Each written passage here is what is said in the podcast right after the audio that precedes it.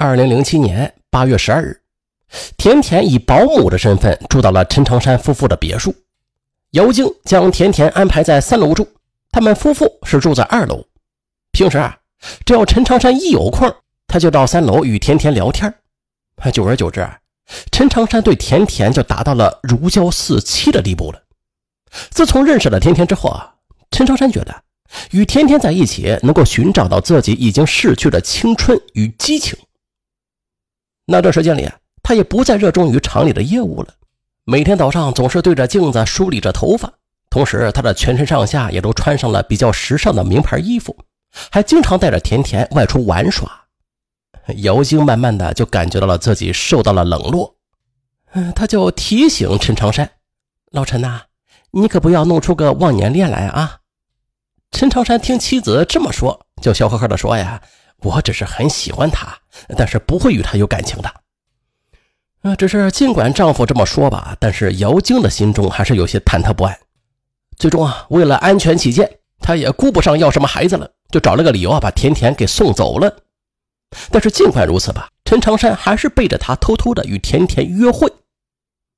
二零零七年九月十五日下午，忘记拿东西的姚晶打开家门，她惊讶的发现啊。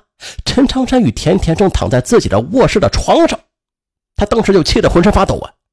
事后啊，姚兴委屈的含着泪水说：“啊，老陈呐，自从认识了小田，你的心思就没有放在我身上了。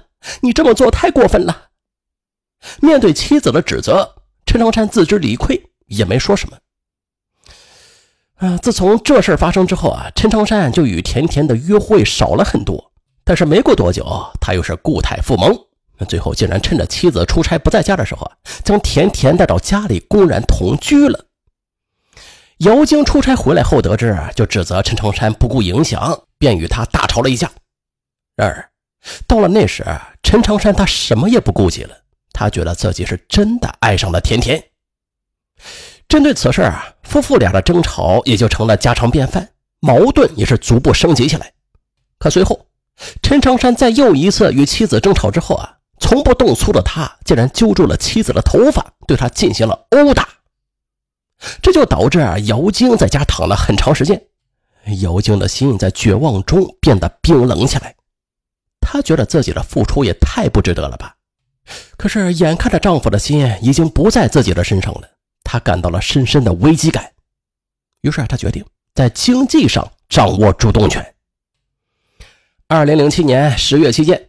姚晶私下里将自己管理的蜂窝煤公司的钱暗地转出了一百二十万，并且将这笔钱借给了一位朋友合伙做生意。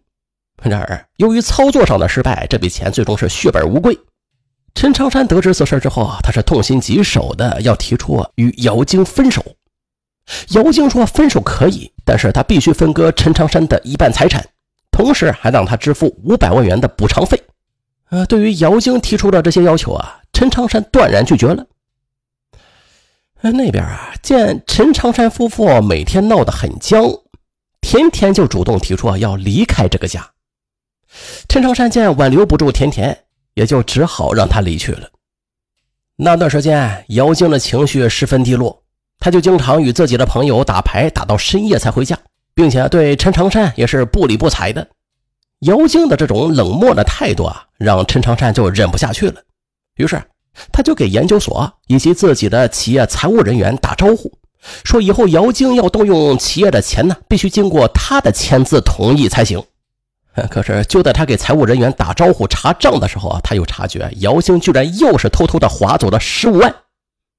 得知这一情况之后啊，陈长山是大为恼怒，他就开始怀疑姚晶对他的爱了。他瞬间就觉得啊。姚晶假借代孕生子这种方式是想套牢他，让他有意犯错误。他就觉得姚晶的心中是隐藏着一个不可告人的秘密。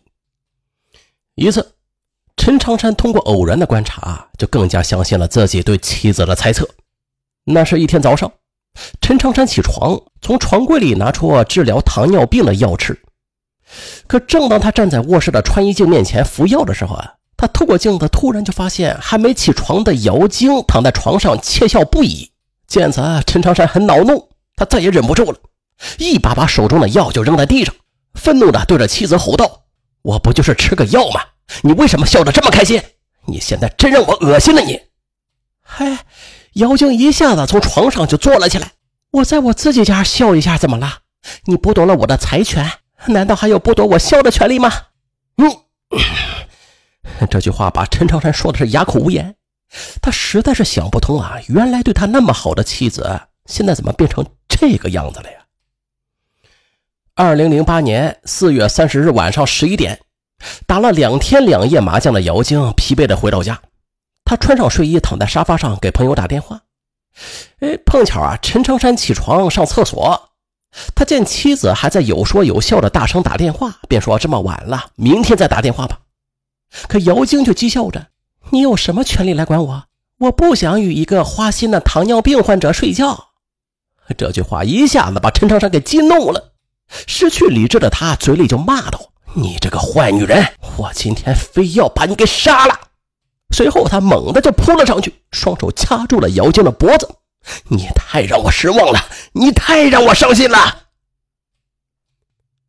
几分钟之后啊，妻子是一动也不动了。陈长山则满脸泪水，呆呆地坐在客厅的地板上，他的脑海里是一片空白。休息了半个钟头之后，他将姚晶的衣服给穿上，然后又将他的尸体装到了一个蓝色的蛇皮口袋里。再用鞋带将口袋紧紧的给系住，随后他又趁着夜深人静的时候啊，将尸体顺着楼道拖到外边，把姚晶塞到了他开的那辆尼桑轿车里，连夜又是开车来到自己办的高校蜂窝煤厂，将姚晶的尸体就扔到了一口废弃的水井里边。不过随后啊，五月三日，姚晶的儿子找不到母亲，于是就报了警。一个星期之后。被害人姚晶的尸体在井内被公安人员发现。当天晚上啊，深知罪孽难逃的陈长山，在妻子的陪同之下到公安机关自首。二零零八年五月二十六日，陈长山因涉嫌故意杀人罪被判处无期徒刑。婚姻啊，它本来就是在平淡中去相亲相爱、相濡以沫的呀。任何违背道德的事情，都会把婚姻送入坟墓。啊，最后还是感谢边听节目边点赞、订阅、投月票、五星好评的听友们，你们辛苦了，咱下期更精彩，拜拜。